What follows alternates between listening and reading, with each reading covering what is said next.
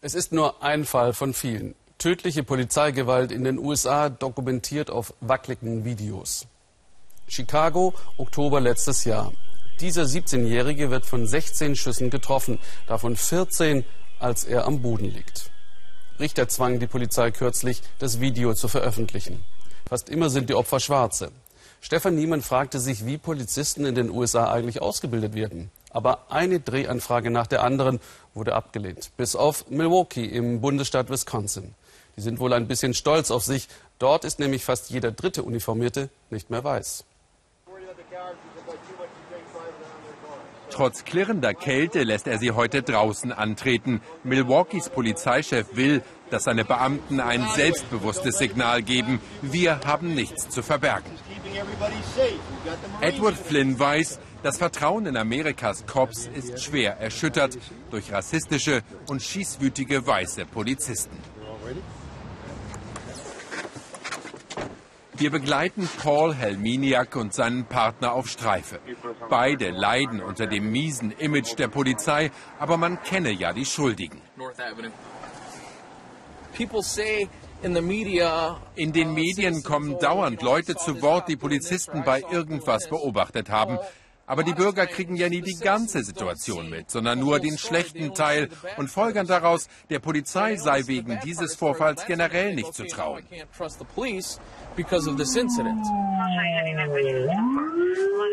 Ein Notruf gegen Mitternacht. Wir rasen runter zum See. Der Zentrale war ein Lebensmüder gemeldet worden. Der Mann erwartet offenbar Handschellen, hat vielleicht schlechte Erfahrungen mit der Polizei gemacht, ist aber wohl geistig verwirrt. Weil selbst solche Routineeinsätze eskalieren in den USA, sollen Milwaukees Polizisten künftig Körperkameras tragen. Der Chef ist nicht begeistert. Alle sollen jetzt diese Kameras tragen, weil uns nicht mehr zu trauen sei. Wir trauen 900.000 Polizeibeamten nicht mehr wegen fünf YouTube-Videos im Ernst? Dabei schreiten wir oft in den intimsten Momenten eines Lebens ein. Ich bin unsicher, ob wir das wirklich alles filmen sollten. Aber ich musste einsehen, wir sind so unter Druck, dass wir jede Technik nutzen müssen, um die Rechtmäßigkeit unseres eigenen Handels nachzuweisen the lawfulness of our actions. Längst gelten Amerikas Cops nicht mehr automatisch als die Guten. Fortbildung an Milwaukees Polizeiakademie. Auch erfahrene Beamte wie Leon Davis und Jesus Gloria müssen hier regelmäßig zum Training. Milwaukee Police, show me your hands. Drop the gun. Feuer frei mit Gewehr und Pistole. Auch junge Rekruten lernen wochenlang den Umgang mit Waffen, eindeutig Schwerpunkt der Ausbildung, die insgesamt nicht mal ein halbes Jahr dauert. Möglichst in die Mitte des Körpers treffen, um die Bedrohung auszuschalten, so steht es im Lehrbuch. Aber wie oft müssen Sie im echten Einsatz schießen? So I never use my gun. Ich habe noch nie im Dienst geschossen, in elf Jahren nicht. Hoffentlich bleibt mir das auch künftig erspart.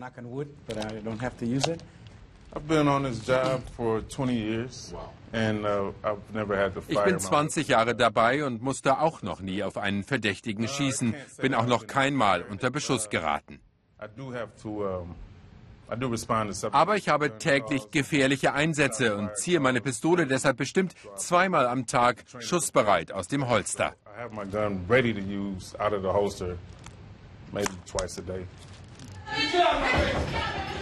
Szenen einer Ehe, häusliche Gewalt im Rollenspiel.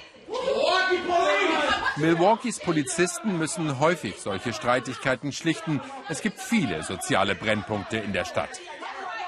Armut, Arbeitslosigkeit und Drogen prägen den Polizeialltag. Unterschwellig geht es dabei oft um Hautfarbe und Herkunft. Deshalb fördert der Polizeichef ethnische Vielfalt. Seine Beamten trainieren stundenlang das verbale Deeskalieren. Aber bringen gemischte Teams wirklich mehr bei echten Konflikten? Klar macht das erstmal einen Unterschied, aber am Ende hängt das Ergebnis vom Kommunikationstalent ab. Wer gut reden kann, erreicht was, egal welche Hautfarbe ein Polizist hat. No matter what uh, racial background a police officer is from.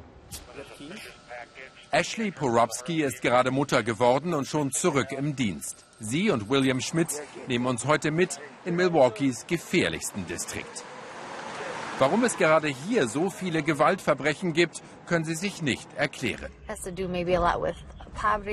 Das hat vielleicht mit Armut zu tun, mit Perspektivlosigkeit, Frust und Wut. Aber manchmal ist es nicht mal das, sondern sowas wie deren Mentalität. Die schießen dann, nur weil ihnen ein Freund ein T-Shirt geklaut hat. Sie selbst will auf keinen Fall zu dieser Spirale der Gewalt gehören. Ashley versteht sich eher als verständnisvolle Helferin, denn als unbarmherzige Gesetzeshüterin. Notruf einer Nachbarin. Sie hat Frauenschreie gehört. Who called the police? Widerstandslos lässt sich der Mann durchsuchen. Er soll seine Freundin geschlagen haben. Beide stehen vermutlich unter Drogen- oder Medikamenteneinfluss. Oh, Die Frau erzählt, sie habe sich selbst verletzt. Nur zögernd vertraut sie sich der Polizistin an. Ihr verdächtigter Freund beteuert seine Unschuld. William Schmitz glaubt dem Mann, trotzdem muss er ihn mitnehmen. Vorsichtshalber wird er eine Nacht in der Arrestzelle verbringen. So will es das Gesetz. Wenn Sie sowas machen, können wir das nicht ignorieren. Wir müssen eingreifen, okay? Das ist unser Job. Über solche Einsätze berichten die US-Medien nie, klagt Milwaukees Polizeichef. Die amerikanische Gesellschaft wälzt ihre sozialen Probleme seit 40 Jahren auf uns ab. Wir Polizisten sind heutzutage Notfallpsychologen, Drogenberater, Familientherapeuten, Jugendbetreuer und Sozialarbeiter. Erst danach dürfen wir uns um Raub, Vergewaltigung und Mord kümmern. Hier sind gerade Schüsse gefallen. Ashley Porubsky und William Schmitz ermitteln.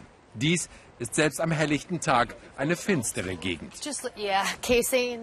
Wir schauen nach Patronenhülsen, ob sich hier jemand versteckt, ob jemand erschossen wurde, ob es Einschusslöcher in der Hauswand gibt. Sie wirken völlig ruhig dabei, aber sind doch sicher nervös, zumal als junge Mutter, oder? Hier wird jeden Tag geschossen.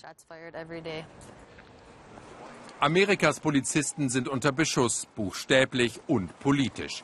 Nach Tagen und Nächten in Milwaukee haben wir aber den Eindruck, dass die Polizei sich hier nicht mehr nur als Staatsgewalt begreift. Vielleicht ein Neuanfang, häufiger reden, seltener schießen.